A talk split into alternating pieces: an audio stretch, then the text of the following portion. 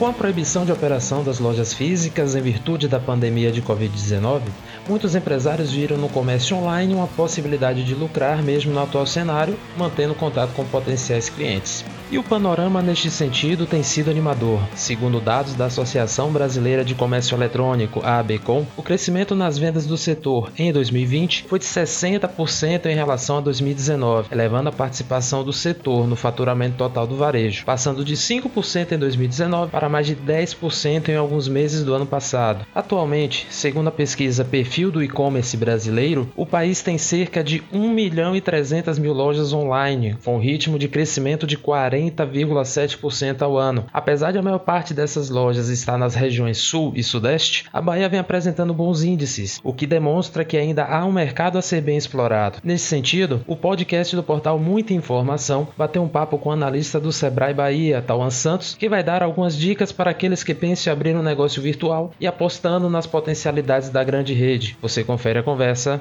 agora.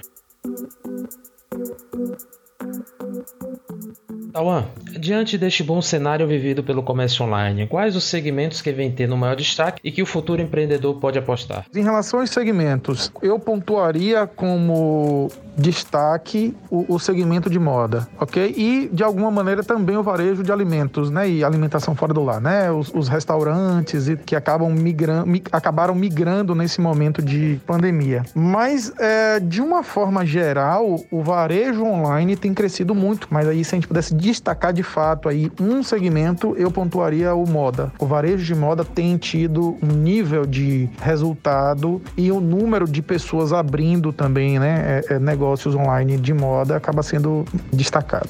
É, muita gente tem dúvidas né, de como é o que fazer antes de abrir um negócio online. O que é que ela deve saber antes de abrir um comércio virtual? Eu acho que antes de mais nada entender de processos gerenciais, né? Você precisa entender de um negócio físico. Para você trabalhar no, no, no, online, você precisa antes de mais nada entender o funcionamento da loja física, né? Você entender de vendas, de finanças, de entrega, de logística, de relação com fornecedor, de planejamento, de tudo isso. Você precisa ter todo o conhecimento como se você fosse um empresário empresário físico. A partir daí, você precisa do plus, que é entender muito bem de marketing digital, entender muito bem como funciona, como funcionam as relações de engajamento com o cliente dentro do mundo digital, venda, entrega, a parte logística é fundamental dentro desse contexto. Mas antes disso, entender como funciona também o alcance a esse cliente, entender de tráfego, entender das plataformas principais que existem hoje, entender de mídias sociais, enfim. Você precisa ter um conhecimento conhecimento,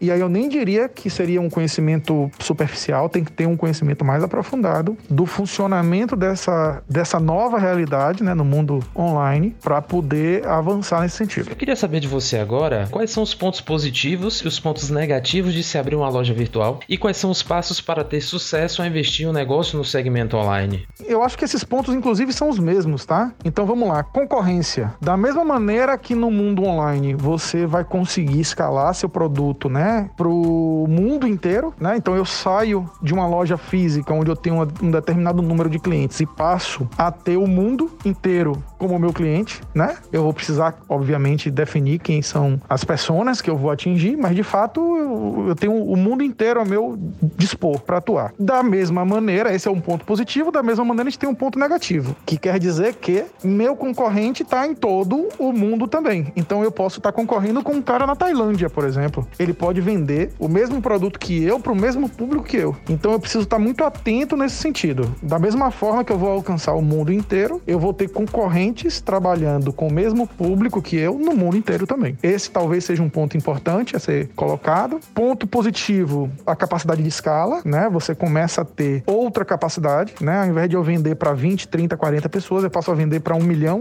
dois milhões de pessoas. Isso pode ser muito bom, mas isso pode ser também muito ruim, porque eu preciso me preparar e ter capacidade de entrega. Inclusive, tem um exemplo que é bem, bem, bem, que acho que ilustra bem essa questão, que é o seguinte: um palestrante nosso de marketing digital, ele estava dando esse exemplo que um amigo dele procurou por ele. Esse amigo tinha uma pizzaria no interior de São Paulo e ele fazia 300, 400 entregas por final de semana. E ele queria fazer um trabalho de marketing digital na cidade para poder incrementar essas vendas, principalmente no final de semana. Esse palestrante, ele é um especialista em marketing digital e aí ele fez todo um um trabalho, mas alertou, amigo. Olha, a gente vai fazer um trabalho aqui, mas você pode. É, cuidado, porque você vai aumentar substancialmente os pedidos. O dono da pizzaria, o empresário, ele não se preparou como deveria. Ele previu, projetou um incremento de 100%, de dobrar os pedidos, né? Então sair de 300 para 600 pedidos. E no primeiro final de semana que ele fez toda a estratégia e aplicou, nesse primeiro final de semana ele teve 1.500 pedidos. E aí ele não tinha condição nenhuma de entregar porque ele não estava preparado para isso. Ele não tinha produto, ele não tinha equipe, ele não tinha forno para assar pizza, enfim. E foi um tiro no pé. Então, de novo, né? Como ponto positivo, também é um ponto negativo. Você precisa estar muito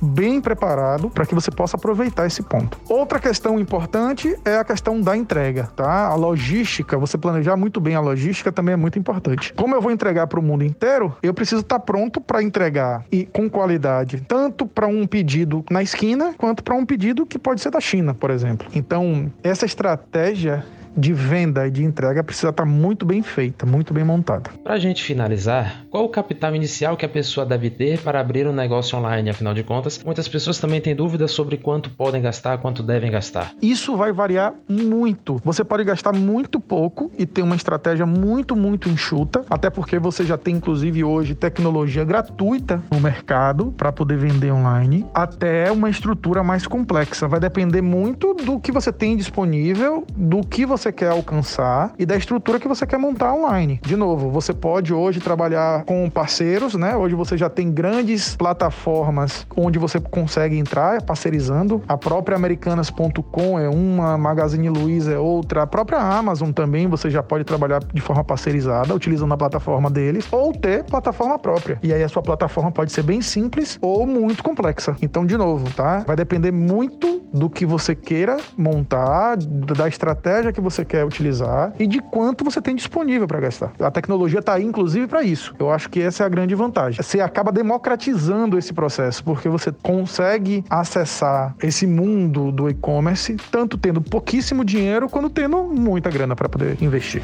Siga a gente nas nossas redes sociais e até o próximo podcast.